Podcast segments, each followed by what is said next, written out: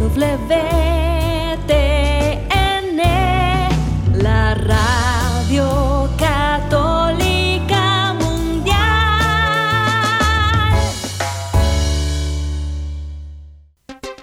Y ahora en vivo, desde Lima, Perú, EWTN, Radio Católica Mundial, presenta Más que Noticias, un programa informativo que analiza desde una visión de la fe los acontecimientos sociales, políticos y económicos más importantes de Latinoamérica, el Vaticano y el mundo. Más que noticias, respuestas a las interrogantes de los temas más actuales y la manera correcta de interpretarlos a la luz de la fe. Vidas ejemplares, actualidad del Vaticano, defensa de la vida, apologética, doctrina social de la Iglesia, devociones y mucho más. Esto es Más que noticias. Comenzamos el programa. El Evangelio de Jesucristo pone al mundo en su lugar y así nos libra de ser esclavos de cosas que pasan, situaciones pasajeras con las cuales el príncipe de este mundo quiere esclavizarnos. Siempre que le demos más importancia a algo pasajero que a algo eterno, el príncipe de este mundo, el Señor, el Dios de este siglo, como lo llama San Pablo, nos esclaviza porque estamos atados a cosas vanas, a dioses que no dan vida. El Señor Jesucristo desde Belén nos enseña el recto valor de las cosas para que nos sirvan siempre y no seamos nosotros sus esclavos. Ese es un gran mensaje para poder emprender bien y avanzar en este camino del santo adviento, para que el Señor Jesucristo nos encuentre listos para reconocerlo a Él como nuestro Dios y Señor antes que cualquier cosa de este mundo pueda ofrecernos. Gracias por acompañarnos hoy en Más que Noticias. Los saluda Eddie Rodríguez Morel. También reciba mi saludo amigos, les habla Guillermo Montezuma. Así es, Eddie, efectivamente, cuando el Evangelio toca nuestra vida, nuestro corazón, y toca nuestro mundo, nuestra convivencia social, las cosas son diferentes y conviene recordar ese evangelio en el que el Señor nos dice, ustedes saben que los jefes de las naciones las gobiernan tiránicamente y que los dirigentes las oprimen. No debe ser así entre ustedes. El que quiera ser importante entre ustedes sea su servidor y el que quiera ser el primero que sea su esclavo, de la misma manera que el Hijo del Hombre no ha venido a ser servido, sino a servir y a dar su vida en rescate por todos Qué importantes palabras, amigos, si es que en algún momento recibimos el cargo y cada uno tiene un determinado cargo, un pastoreo, gente que podría estar en nuestro alrededor y que tendrán que descubrir en nosotros a servidores, gente que está abierta a esa gracia de Dios. Y permítame una línea más respecto de esta misma idea, pero tomada de la imitación de Cristo que dice aquí, no hay santidad si tú, Señor, retiras tu mano, no sirve sabiduría alguna si tú dejas de gobernar. Ninguna fortaleza ayuda si tú cesas de conservarla, ninguna castidad es segura si tú no la defiendes, ninguna guarda personal sirve si falta tu santa vigilancia, porque abandonados a nosotros mismos nos hundimos y perecemos, por el contrario, visitados por ti, nos reanimamos y vivimos. Por cierto, somos volubles, pero gracias a ti logramos ser firmes, nos entibiamos, pero tú nos enciendes de nuevo. Esperamos que este programa, amigos, pueda encender en ustedes también el ánimo, el deseo de seguir siendo parte de ese cuerpo místico de Cristo que late al unísono, que siente con toda la humanidad, con toda la iglesia, con todo el pueblo cristiano, porque comenzamos ya con algunas noticias algo duras que han ocurrido en estos días, ha sido el ataque artero, malvado del grupo islámico, eh, este grupo que ha atacado durante una misa y en donde ha muerto cuatro personas y 50 personas se encuentran heridas. Vamos a contarles esta realidad de las Filipinas, una iglesia que está sufriendo y un enemigo que está ahí patente. ¿Cuál es la propuesta de Quas Primas, el documento del Papa Pío XI que estableció la fiesta de Jesucristo Rey? Sigue siendo muy actual ese mensaje tal como lo presentó el Papa Pío XI, es lo que argumenta Stefano Fontana, experto en doctrina social de la Iglesia, en una nota que ha publicado hoy en La Brújula Cotidiana. Después de haber especificado los fundamentos de la realeza social de Cristo, la encíclica Quas Primas enumera una serie de consecuencias prácticas para los católicos. Las indicaciones siguen siendo muy válidas. Te compartiremos esta nota. Amigos, y unas indicaciones antes de darle el titular de esta nota es, un escrito de San Agustín que dice, el ejercicio de la autoridad no es más que un oficio de amor para un cristiano, por supuesto, y Santa Teresa de Jesús en sus constituciones recomendaba a los priores, a las madres prioras, procure que sea amada para que sea obedecida. Pues tenemos un artículo bastante sugerente y provocador de Geraldina Boni que sustenta en derecho canónico una realidad, pues el Papa es aquel que tiene el poder supremo, pero ojo, lo detalla muy bien en el titular y en el desarrollo de esta nota, que dice que este poder supremo no es absoluto ni ilimitado. Una experta justamente en derecho canónico que nos presenta la comprensión correcta católica de los límites del poder papal, que es supremo en cuanto tiene la misión de confirmarnos en la fe y dentro de esa fe es que puede ejercer legítimamente su poder. Si lo fuera a ejercer de alguna manera al margen de la fe o creando ambigüedad sobre la fe, en, ese, en esa medida no sería, por supuesto, un ejercicio legítimo de su potestad. Por otro lado, amigos, nace en Perú Padres Peruanos, una plataforma que promueve la libertad de los padres para educar a sus hijos, buscando alinear la educación con los valores familiares. Importante en ese tiempo en el que muchos, la mayoría, han aceptado descargar la responsabilidad educativa en las escuelas que están en manos de todo tipo de ideologías y lobbies bastante perniciosos que atentan contra la pureza y contra la moral de nuestros jóvenes. Así es que qué importante que surjan en el mundo esas iniciativas donde los padres se hacen presentes como los principales educadores de sus hijos, también con respecto a los contenidos que reciben en las escuelas.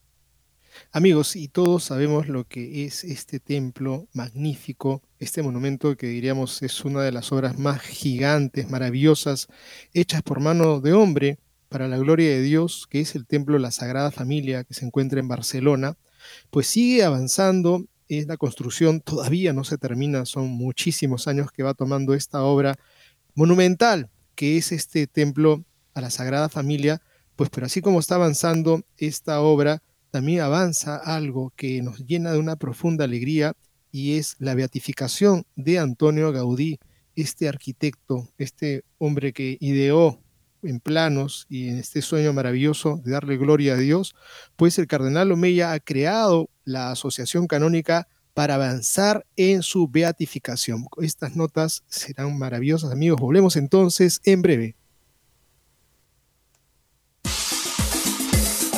No se muevan de EWTN, Radio Católica Mundial. Enseguida regresamos con Más que Noticias.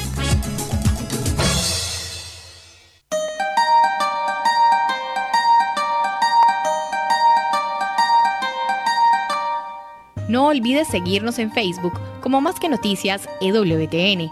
Allí podrás encontrar las noticias que tratamos día a día en el programa. Además, pueden escribirnos con sus comentarios o sugerencias.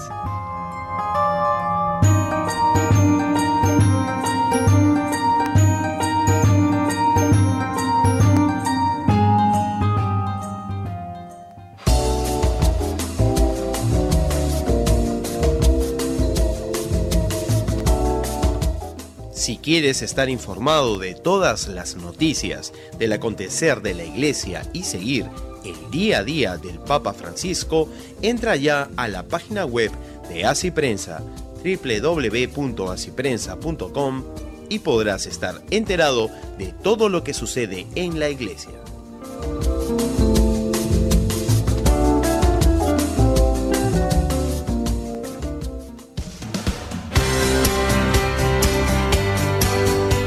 Ya regresamos en EWTN, Radio Católica Mundial, con su programa Más que Noticias.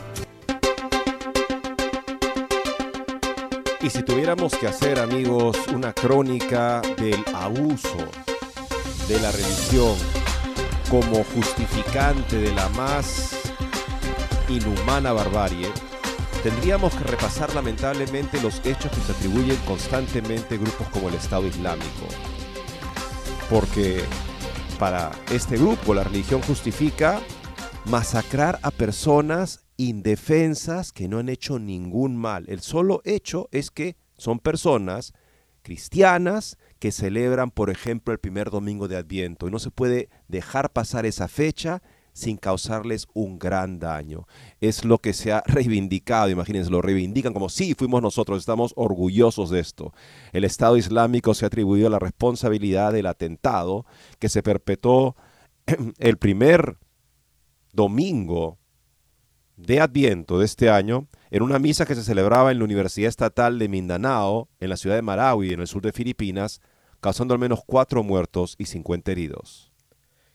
El ataque terrorista ocurrió durante la misa del primer domingo de Adviento. El Estado Islámico reivindicó su autoría y a través de su cuenta en la red social Telegram y pone así con todo el espíritu este desparpajo total, ¿no? Dice así, los soldados del califato detonaron un artefacto explosivo contra una gran reunión de cristianos infieles en la ciudad de Marawi mientras realizaban rituales politeístas. En un comunicado emitido después del ataque, los obispos filipinos destacan que el momento del ataque que fue deliberadamente elegido por los perpetradores y ha dejado a la comunidad devastada, los obispos piden oraciones por los muertos y heridos. Oramos por el descanso eterno de los que han muerto y por la sanación de los que han sido heridos.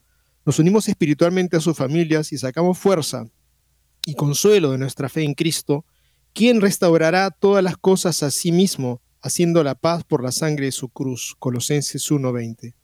Durante una conversación telefónica con la Fundación Pontificia Ayuda a la Iglesia Necesitada, el padre Sebastiano Dambra, misionero del PYME y socio de proyectos de ayuda a la iglesia necesitada, compartió detalles sobre la magnitud del suceso, mencionando que la universidad que él ha visitado en el pasado suele albergar a cientos de católicos en sus celebraciones dominicales.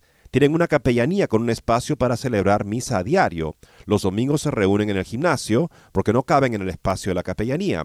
No sé cuánta gente participaba en la misa hoy, pero suelen reunirse entre 300 y 400 católicos para las celebraciones dominicales. Al ser primer domingo de Adviento, seguramente acudieron muchos fieles. Me parece un mensaje muy trágico, porque justo hoy empezaba la Semana por la Paz en la diócesis de Marawi. Lo que tenía que ser una semana llena de momentos positivos para construir la paz, se ha convertido en un momento de terror, afirma el apenado, afirma apenado el misionero. El padre Dambra, que es del Pontificio Instituto para las Misiones Extranjeras, advierte del impacto del atentado en la población cristiana. Lo que ha sucedido en Marawi es alarmante debido a la existencia de la universidad en esta ciudad. Hay cristianos de diferentes partes de Mindanao, puede ser que muchos cristianos se vayan al ataque y provoque un éxodo de la minoría católica. Muchas familias han instado a sus hijos a regresar a sus hogares debido al miedo imperante entre los cristianos. Justo hace unos días celebramos Red Wednesday, Wednesday una iniciativa de ayuda a la iglesia necesitada que en Filipinas se vive a nivel nacional y es apoyada por la Conferencia Episcopal como un día dedicado a recordar a los cristianos en todo el mundo que han sufrido violencia y persecución debido a su fe nosotros lo celebramos en el colegio y fue un día muy emotivo. ¿Quién nos iba a decir que pocos días después viviríamos esa violencia de primera mano? Qué terrible, amigos, que tengamos eh, delante de nuestros ojos a estos personajes irracionales, dementes, y, y, todavía hay gente que dice, bueno, tenemos que darnos la mano y tenemos que perdonarnos, por supuesto, eso es lo cristiano, pero también tenemos que tener la astucia para saber enfrentar y denunciar y ponerlos en evidencia a estos grupos terroristas irracionales y dementes para manifestarse de esa manera supuestamente por un llamado de que Dios les puede estar diciendo que asesinen a inocentes. Otra vez tenemos que decir, todas las religiones no son iguales, todas las religiones no son iguales y la gran diferencia es que justamente en el cristianismo es Dios el que busca al hombre y se hace carne en el vientre de nuestra Madre la Virgen. Las otras religiones podrían ser muy buenas, algunas bastante raras y otras bastante torpes y sabe Dios motivadas por qué, pero son intentos de buscar a un Dios que seguramente nunca lo van a encontrar porque el que ha salido al encuentro de el hombre ha sido el mismo Dios en Cristo. Solo el cristianismo, escribía Pablo VI en su documento magistral sobre la evangelización Evangelii Nunciandi, solo el cristianismo Dios toma la iniciativa y establece un vínculo vital, redentor, transformador con los seres humanos, mientras que las demás religiones están con los brazos abiertos hacia el cielo tratando de encontrar a Dios. Hay una gran diferencia ahí, por supuesto, y es por eso que tenemos la misión de transmitir el Evangelio a todas las personas. Esto nos hace conscientes en esta temporada de conversión de que hay personas con las que me encontraré estos días que necesitan encontrar a Cristo en mí. Él tiene que brillar en mí como para que ellos también puedan entrar a esta temporada de conversión, a esta temporada de preparación para recibirlo. El Señor ha querido ser conocido por todos los hombres y si va a ser conocido por algunos de ellos, que dependen de mi testimonio de vida, será en la medida que ese testimonio esté vivo y operante. Somos un llamado a la conversión para los demás en la medida que nos estamos convirtiendo siempre más decididamente. Vamos ahora amigos a ver una interesante nota de Stefano Fontana sobre el documento que estableció la reciente fiesta, hace poco más de una semana que la celebramos, de Cristo Rey del Universo, Cristo Rey. Después de haber especificado los fundamentos de la realeza social de Cristo, justamente planteaba ahí el Papa de que socialmente las naciones se han apartado de Jesucristo. Anteriormente se reconocía ese liderazgo, esa realeza de Jesucristo en las naciones occidentales, pero él está, justamente constatando en sus tiempos, con el surgimiento de diferentes dictaduras, la comunista y también la dictadura fascista en, en, Italia y también en Alemania, la dictadura nazista, de que ya no se reconoce a Jesucristo como el rey de esas naciones. Y es entonces él que plantea en esta carta cómo se tiene que volver como sociedades, también como naciones, a reconocer la realeza social de Cristo. Y esto tiene consecuencias prácticas para los católicos que siguen siendo muy válidas según Estefano Fontana. Acaba de pasar la solemnidad de Cristo Rey, escribe Estefano Fontana. Quizás alguien haya ido a releer la encíclica Cubas Primas de Pío XI, esto del 11 de diciembre de 1925, quien lo haya hecho habrá notado quizás que en la encíclica se dan indicaciones pastorales sobre cómo actuar como católicos como consecuencia de este principio de la realeza social de nuestro Señor Jesucristo. Después de haber precisado los fundamentos escriturarios y dogmáticos de la realeza de Cristo, después de haber precisado que se trata de una realeza espiritual y moral, pero también social, Pío XI enumera una serie de consecuencias prácticas que de ellas se derivan para la acción de los católicos. La relevancia de estas indicaciones es realmente sorprendente. Veámoslo brevemente. La primera es la lucha contra el secularismo, la plaga de nuestra época. Esta indicación es muy oportuna, dado que por el contrario, una gran parte de la Iglesia Católica hoy hace todo lo posible para secularizarse. Precisamente en los últimos días, el mensaje del Papa Francisco a la COP28, más simplemente las indicaciones del obispo de Senigalia de enseñar la forma laica, de forma laica la religión católica en las escuelas públicas, han confirmado, si fuera necesario, esta tendencia hacia la secularización de la fe católica. Un mensaje enviado por personas que representan a la iglesia, que finalmente no dice nada más que lo que dice el mundo, como un tipo de respaldo moral en lo que queda de algún tipo de, en fin, autoridad moral en esa autoridad justamente para respaldar causas secularizadas. Y esto me recuerda que una vez viajaba y del otro lado del pasillo del avión estaba una persona que tenía una revista, una revista que se llamaba El Masón, supongo que es una publicación de su logia, ¿no? Y me sorprendió, o sea, me, me llamó la atención la portada que decía el secularismo, nuestra misión. En efecto, ha sido la misión de la masonería desde el principio. O sea, hacer que la religión sea un tema privado, personal, y llegar a un tipo de mínimo común denominador en el que cualquier persona crea o no la fe católica, crea o no el cristianismo, donde en la sala principal de la logia, según las constituciones más utilizadas en el mundo masónico, tiene que haber un libro sagrado. Puede ser la Biblia o el Corán u otro libro.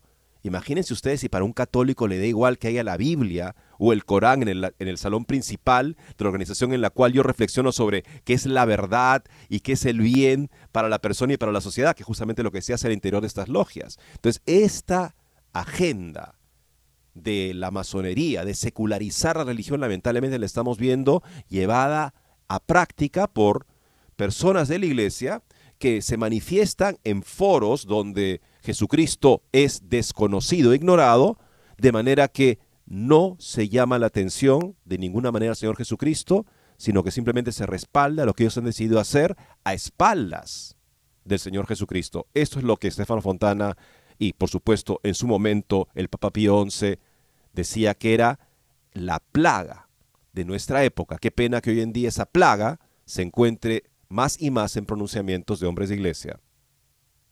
Y tenemos aquí este segundo punto, es la reivindicación del derecho de la iglesia a enseñar a la gente, a hacer leyes y a gobernar a los pueblos para conducirlos a la felicidad eterna. Laicismo y laicismo que en última instancia son la misma cosa y hoy se oponen radicalmente a ello. Es importante, permíteme, Guillermo, para recomendar esas cosas que son, son sustanciales, ¿no? O sea, laicismo es otra expresión del secularismo y además es un laicismo a la francesa, no digamos como el que podemos ver en los Estados Unidos, que también es el resultado, el sistema estadounidense de la masonería inglesa. La masonería inglesa valora la religión cristiana, considera que es indispensable para que la democracia, que es un sistema de autogobierno, o sea, donde la gente se gobierna, es capaz de gobernarse a sí misma, y por lo tanto el gobierno puede ser pequeño y representar esa soberanía del ciudadano. El ciudadano que es capaz de gobernarse, según Madison, tercer presidente estadounidense, es porque es un ciudadano moral y religioso. Y solo para ese ciudadano, decía Madison, sirve nuestra constitución.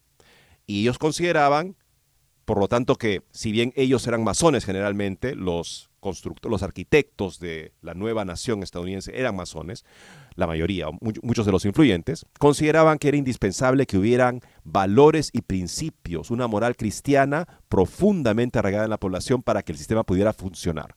En Francia tenemos el laicismo, que es muy diferente, ve con desprecio a la religión, la acorrala, la minimiza, la desconoce, como si fuera esa la condición de tener un Estado laico. En el Perú tenemos una fórmula interesante, quisiera comentar simplemente porque la he llegado a conocer, en la jurisprudencia constitucional peruana, por ejemplo, se reconoce, como la Constitución dice, que el Perú es un Estado laico, pero laico quiere decir, según el Tribunal Constitucional peruano, no un desinterés o desprecio por la religión, sino que el Estado confiesa que el Estado es incompetente en materia religiosa y por lo tanto no interfiere en materia religiosa. Lo que no quiere decir que la menosprecia, sino que más bien la valora y por lo tanto no quiere interferir porque es algo demasiado valioso sino que más bien lo que busca el Estado peruano hacer, reconociendo que es la religión históricamente arraigada del pueblo peruano, la católica, busca establecer lazos de cooperación para ayudar a la Iglesia a poder cumplir mejor con su misión sin intervenir en materia religiosa. Es un planteamiento bastante equilibrado y sensato que en efecto este, conozco un abogado constitucional que ha estado dando conferencias al respecto en las principales universidades del mundo. En Oxford, por ejemplo, le ayudé a preparar su ponencia justamente sobre este tema y eh, que era muy interesante justamente para los oyentes. Dijeron, qué, interesante el sistema peruano, donde se, se declara que el Estado es laico y no es un Estado confesional, uno puede tener cualquier religión, pero a la vez se reconoce que hay una religión históricamente arraigada, la católica, y el Estado laico no quiere decir que el Estado sea contrario a la religión, ni mucho menos, sino que se considera incompetente en materia religiosa y quiere, de todas maneras, porque valora esa dimensión religiosa, cooperar con la religión históricamente arraigada para que pueda cumplir mejor su misión en la nación. Así es, una cosa es Estado laico y otra cosa es el laicismo, que desplaza a lo religioso, que únicamente prima lo mundano y quieren simplemente apagar lo que es la presencia de un católico, de un cristiano en el espacio social. Lo tercero que pone aquí esta nota es la inaceptabilidad de equiparar la religión cristiana con otras religiones falsas. Después de la declaración de Abu Dhabi, el compromiso con la sociedad multireligiosa y la nueva ONU de las religiones contra el cambio climático, la indicación de Pío XI parece venir de otro mundo y de otra iglesia. En efecto, es lo que el señor Schneider le preguntó al Papa, Santidad, dice la declaración de Abu Dhabi que usted ha firmado de que Dios quiere el pluralismo religioso. Pero ¿en qué manera lo quiere? O sea, estamos hablando de que Dios quiere positivamente, o sea, quiere que haya pluralismo religioso, o en efecto estamos más bien refiriéndose a que Dios permite, o sea, con su voluntad lo permite como un mal. Y el Papa dijo, por supuesto, es la segunda. Dios lo permite, lo permite, no es que lo, lo quiera positivamente. Y Monseñor se dijo, Santidad, ¿sería posible que usted pida que se modifique el texto? Eso jamás se hizo. Cuando el Papa tuvo una reunión con este grupo de Abu Dhabi en Astana, Kazajistán, justamente en el país en cuya capital Monseñor Schneider es obispo auxiliar, ahí el texto final de la reunión sí decía, Dios permite la pluralidad religiosa. Seguramente fue por esta intervención de Monseñor Schneider, pero lamentablemente ha quedado básicamente ese otro mensaje de que Dios quisiera, Dios querría las religiones falsas junto con la religión verdadera, y esto por supuesto es algo que va completamente en contra de lo que el Papa Pío XI planteaba como propio de la misión de la Iglesia, promover y enseñar y además, en la medida de lo posible, lograr el reconocimiento de la religión verdadera, que es solamente una, la religión que Cristo ha revelado y que tiene la misión de ser fiel a esa religión y de propagarla la Iglesia Católica. Así es, y no solamente el Papa, el Evangelio mismo estaría diciéndonos el Señor, vayan por todo el mundo, hagan discípulos, bauticen, enseñen el Evangelio.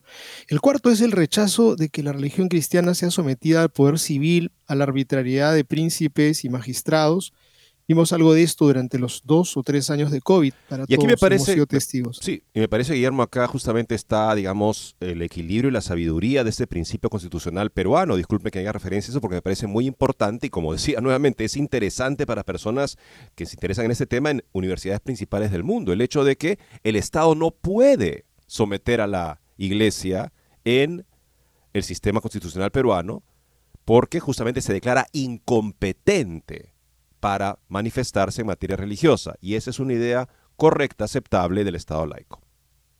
El quinto es impedir que la religión de Cristo sea reemplazada por un sentimiento religioso natural.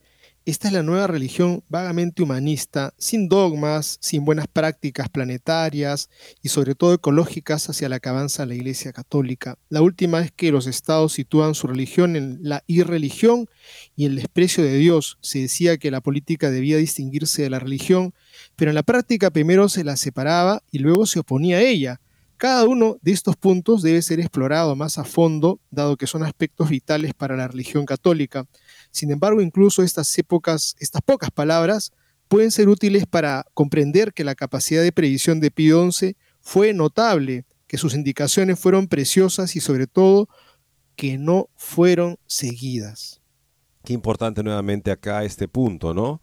Se decía que la política debía separarse de la religión, pero en la práctica no solo se separaba, sino que luego se oponía a ella.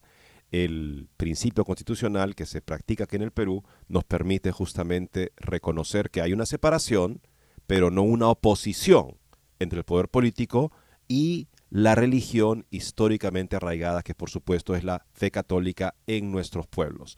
Si es que estos, estos, estos, este, estos este, como dice muy bien Stefano Fontana, estos puntos son puntos para llevarlos a la reflexión, a la meditación personal y sacar las consecuencias para nuestra vida práctica y también para nuestras asociaciones en las que podemos pertenecer, en las que también se vaya gestando el bien político de la nación, que no debe ser a expensas de un indiferentismo religioso, porque hoy en día queremos poder trabajar con muchas personas para defender la vida, por ejemplo, pero lo que acaba pasando es que tenemos que sacrificar, por ejemplo, la religión verdadera. No debería pasar eso. Deberíamos poder nosotros trabajar con las personas con las que tenemos en común la defensa de la vida, por supuesto que sí, pero a la vez los católicos tenemos que promover el reconocimiento de la religión verdadera también a nivel social, sobre todo en las naciones como las hispanoamericanas, en las que la religión está profundamente arraigada en nuestra población y no debemos tomar eso como un hecho simplemente y dejar que se vaya debilitando a medida que pasan los años.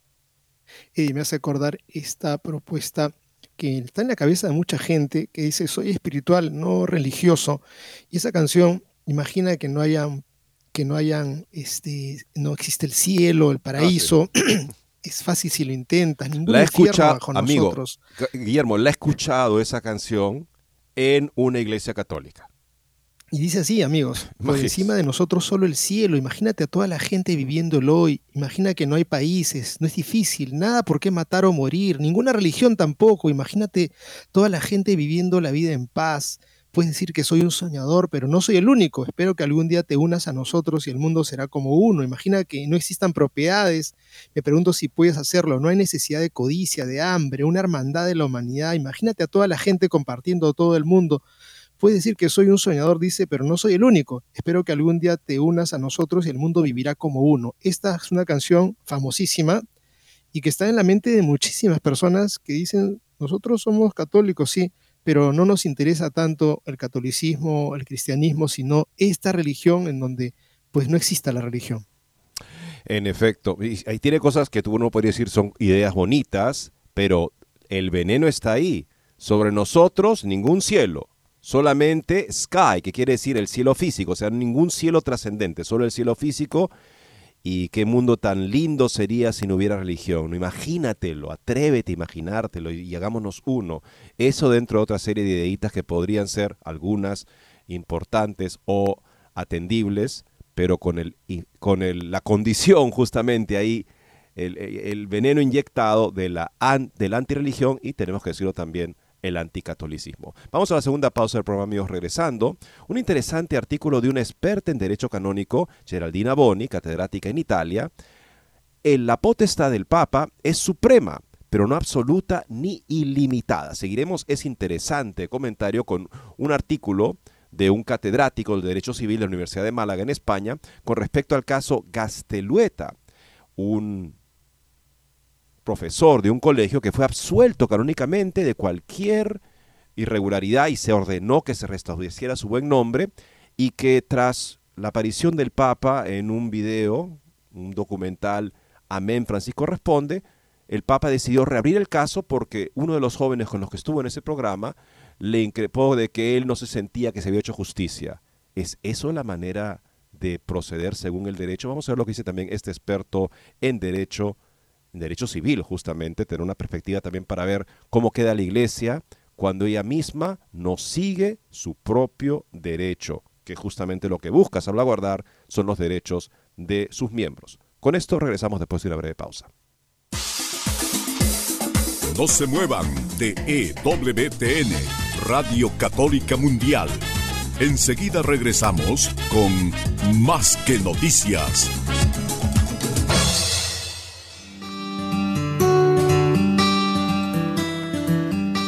En la página web de EWTN podrás encontrar los programas de EWTN Radio y Televisión.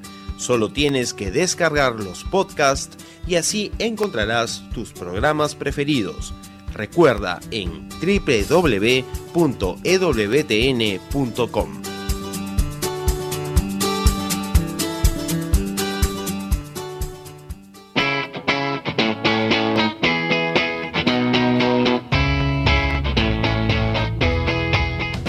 te invitamos a que visites la página web de Asiprensa, www.asiprensa.com, donde encontrarás todas las noticias y actualidad de la Iglesia en el mundo. No lo olvides, www.asiprensa.com.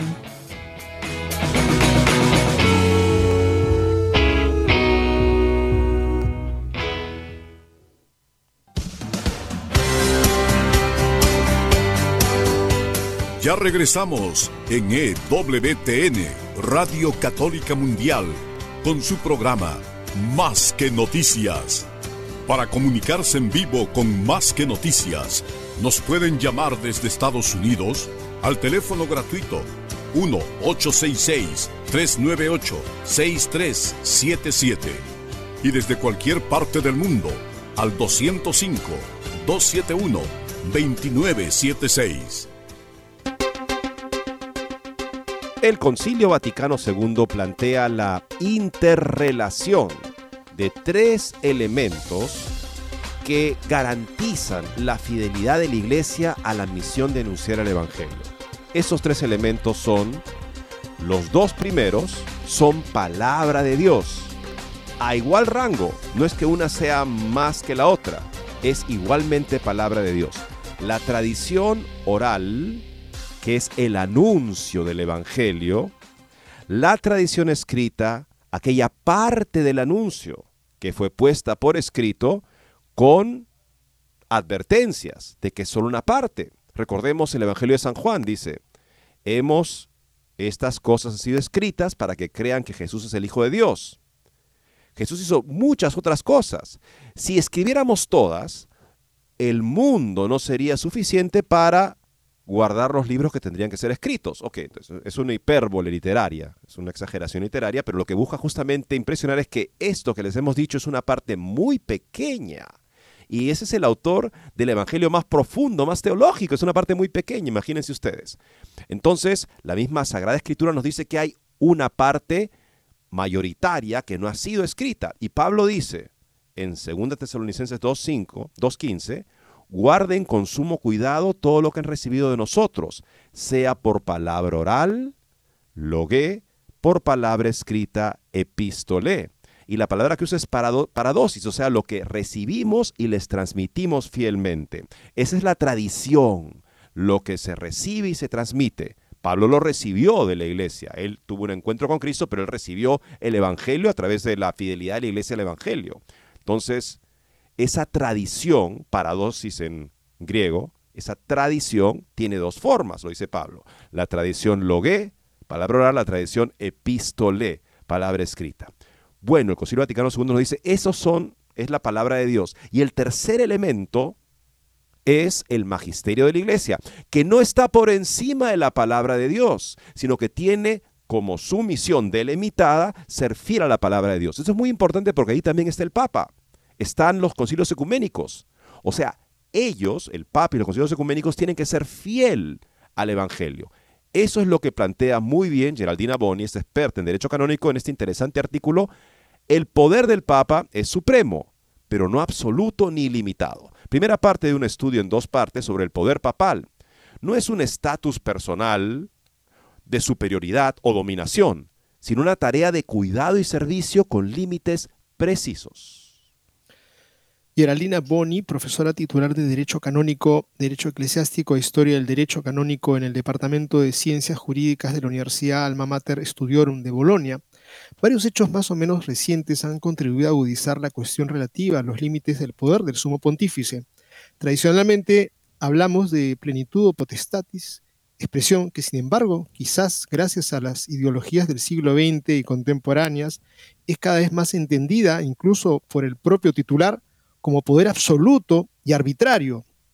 Por lo tanto, hemos pedido a la profesora Geraldina Boni, profesora titular de Derecho Canónico, Derecho Eclesiástico, Historia del Derecho Canónico, como acabamos de mencionar, de Bolonia, que nos oriente en este tema tan delicado y urgente la profesora Boni es también presidente de la Comisión Interministerial para los Acuerdos con las Confesiones Religiosas y la Libertad Religiosa y consultora del Discasterio para los Textos Legislativos. O sea, es una personalidad tremendamente reconocida y respetada en su rubro y pensemos también de Bolonia, que es la sede universitaria de Derecho por excelencia en Europa. Originalmente la gran, el gran centro de estudios universitarios de derecho era justamente Bolonia, tiene esa tradición. Escribe la doctora Boni, el Papa no está solo por encima de la iglesia, sino dentro de ella, como bautizado entre los bautizados, y dentro del colegio episcopal como obispo entre los obispos, llamado al mismo tiempo, como sucesor del apóstol Pedro, a guiar la iglesia de Roma, que preside con amor a todas las iglesias. Esta frase, pronunciada por el Papa Francisco el 17 de octubre del 2015, encaja perfectamente en la evolución secular de la progresiva penetración de la sustancia del munus, el don, el cargo confiado por Cristo a Pedro y a sus sucesores, tanto por parte del magisterio católico como de la ciencia teológica y canónica. Una comprensión gradual del oficio petrino, que también estuvo marcada e influenciada por las diferentes contingencias históricas vividas por la Iglesia. Aquí la autora recomienda su último libro, El Derecho en la Historia de la Iglesia, recientemente publicado este año. Así el papel particularmente incisivo y propulsor desplegado por el papado a partir del comienzo del segundo milenio y que condujo a una centralización decisiva y a una verticalización rígida en el gobierno de toda la Iglesia debe verse en el contexto, así como de la mentalidad medieval del duelo gigantesco emprendido por la Iglesia para liberarse del sometimiento al imperio y recuperar su libertad. Y sin embargo, incluso la elaboración inmediatamente posterior en la época clásica del derecho canónico de la plenitud de la potestad papal si bien acentuó significativamente el contenido jurisdiccional del primado y aumentó significativamente sus prerrogativas, nunca abrigó dudas en proclamar firmemente la no arbitrariedad del poder papal, denunciando, por ejemplo, el respetuoso respeto por parte del sucesor de Pedro del estatus general de la Iglesia, así como insistiendo en la utilidad y en la edificación de la Iglesia como razones justificativas de la institucionalización del primado, Luego declinó en particular en, la defensa de la unidad y de la fe. O interesante acá lo que ella recalca, ¿no? Justamente se desarrolla esta concepción más fuerte del ejercicio del primado en una situación en la que el Papa tenía que hacer valer sus derechos frente a las pretensiones y prácticas de los gobernantes católicos de controlar a la iglesia. Entonces el Papa, para recuperar ese espacio de libertad que le permitiera a la iglesia realizar su misión, el Papa empieza a especificar de una manera más fuerte su potestad, su autoridad. Bueno, eso tiene, por supuesto, una importancia. Con el tiempo, justamente, se habla de la justificación de este poder con respecto a la utilidad o edificación de la iglesia. Por eso es que este primado hay que especificarlo de una manera clara, canónica, institucionalizada, y luego esto justamente se expresa sobre todo en la defensa de la unidad y de la fe. Todo eso se fue definiendo progresivamente en la historia, de modo que llegamos a la figura del Papa como existe hoy en día.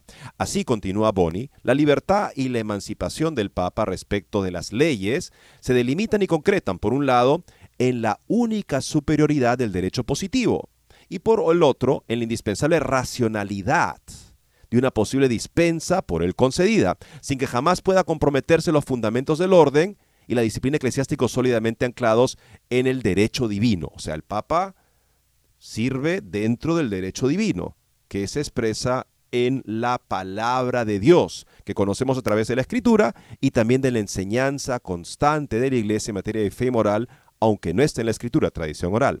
Por otra parte, existe una fuerte convicción de que la delimitación de la función petrina no delimita en modo alguno la autoridad del vicario de Cristo, sino que la fortalece, enraizándola en la genuina tradición eclesial y especialmente en el auténtico mandato recibido desde arriba. O sea, si el Papa pretendiera ser el Señor en todos los campos, debilitaría su autoridad. Es más, cuando se delimita su autoridad dentro de y al servicio de la palabra de Dios, es que ahí llega a su plenitud legítima y entonces ese ejercicio de su autoridad es para el bien, para la edificación de la iglesia, que es lo que finalmente justifica que exista esa autoridad.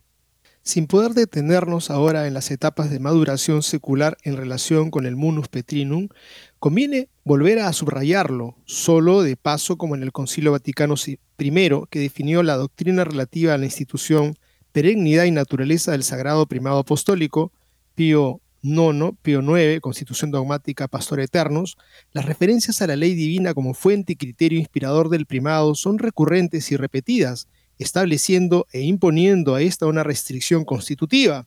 La Constitución Pastor Eternus especifica en particular que esta potestad del sumo pontífice no perjudica en modo alguno la potestad de jurisdicción episcopal ordinaria e inmediata de cada uno de los obispos, revelando también una clara conciencia de la función intrínseca de agregación y esencialmente de servicio de la del ministerio petrino, alejándose así de ese prototipo despótico y autocrático cuestionado por sus adversarios. Sea, había una historia en la que ya se había dicho el Papa es un déspota, el Papa es un dictador.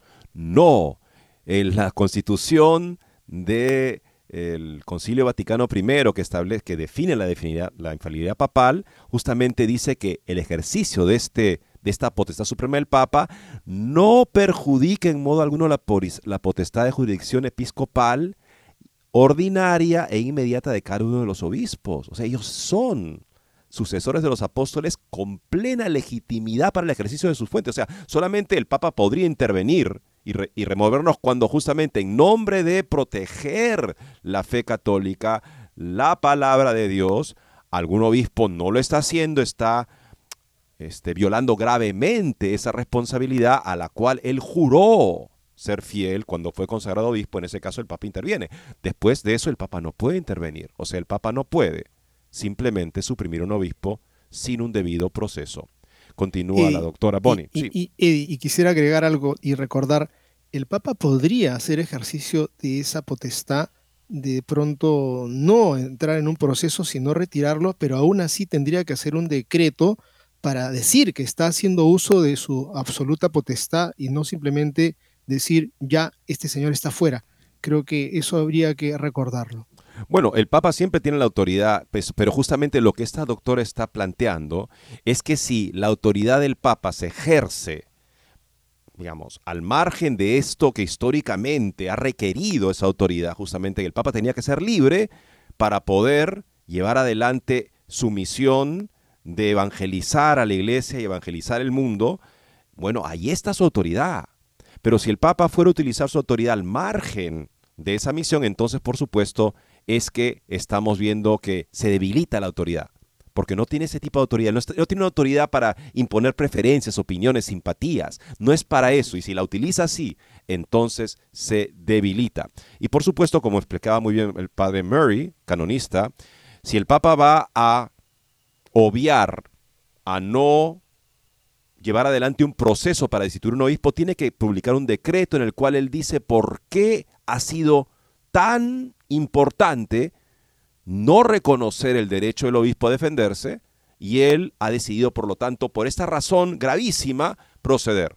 No se hizo nada al respecto. Continúa la, la, especialista. El Vaticano II, finalmente emancipado de preocupaciones defensivas y apologéticas, especialmente en lo que respecta a las injerencias seculares, ya no había un interés de mm, controlar, al menos por poderes políticos, el nombramiento del Papa y demás, integró y perfeccionó ese marco según el cual el romano pontífice no es el amo, sino el administrador y custodio de los bienes salvíficos y de la sociedad de la iglesia, entre otros destacando la impronta diaconal, o sea, de servicio, de todo el ministerio eclesiástico, sin excluir el papal, encaminado al bien común, además de añadir la fuerte solicitud de salvaguardar los derechos de los fieles, para lo que existe el derecho canónico.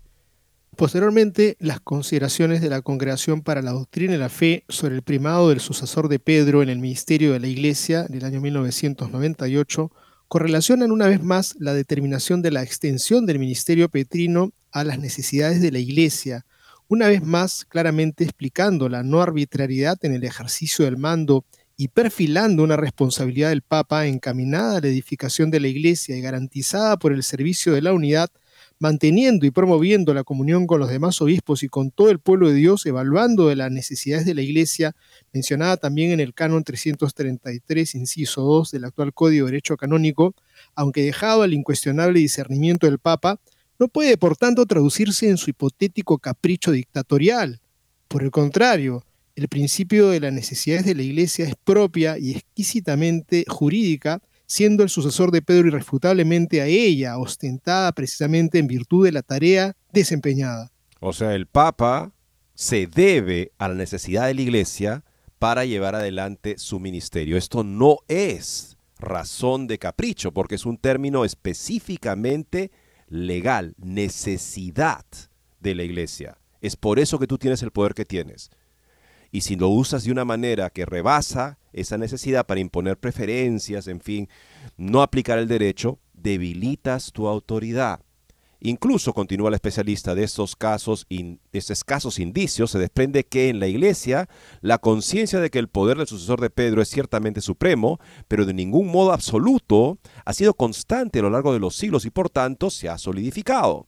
No se destilan expresamente prohibiciones, pero sí se perfilan sin vacilaciones compromisos y condiciones que insertan plenamente el oficio petrino en la estructura constitucional de la Iglesia. Es decir, los límites son inherentes al propio ministerio petrino, lo configuran, lo nutren y fortalecen en lugar de reducir o incluso erosionar su carácter supremo. O sea, queda fortalecido en la medida que el Papa actúa dentro de los límites que le da la palabra de Dios y la tradición constante, la palabra escrita y la tradición también constante de la iglesia. Ahí se fortalece y actúa con fuerza y demuestra la, utilidad justamente, la necesidad eclesiástica de su cargo.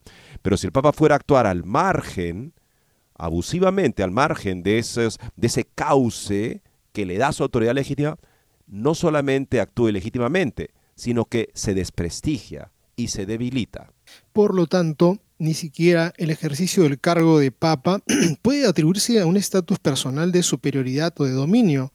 Bautizado entre los bautizados, afirmó Francisco, evocando la igualdad radical y fundamental de todos los cristifieles laicis, y llegando a declarar que en esta iglesia, como en una pirámide invertida, la cima está debajo de la base, pero confiere una tarea de cuidado y servicio, reflejando la matriz cristológica, Mateo 20, 28, Lucas 22, 27, y la comunión de poder, según la bella definición de Gregorio I, grande según el cual el obispo de Roma es siervo de los siervos de Dios. Excelente artículo, amigos, que nos hace entender el punto de equilibrio. Nosotros creemos en el Papa, por supuesto, pero creemos en, Jesucristo de una u otra manera absolutamente y radicalmente más que, por supuesto que es el mismo Hijo de Dios, pero el Papa es un escogido, un elegido, es un cristiano como nosotros, en un lugar en donde absoluto respeto le tenemos, pero esto creo que es una muy buena mirada para que entendamos, no es el hombre que tiene el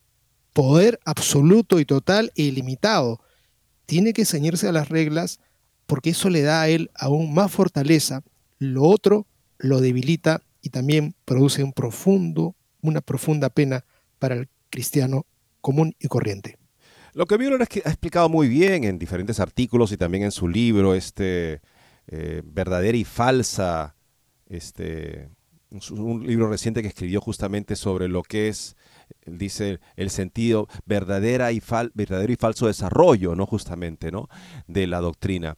Y él, este, justamente ahí plantea que lo que vemos lamentablemente en esta mentalidad ultramontana, ese término suena un poco misterioso inicialmente, pero quiere decir, hace referencia a un momento histórico en el que un emperador romano, que está, romano germánico, que estaba en Alemania, al ver que no se llegaba a un consenso o una resolución de una disputa, una controversia, decidió apelar ultramontes, o sea, más allá de los montes, en ese sentido de los Alpes, hacia Roma, para que el Papa decidiera la cuestión.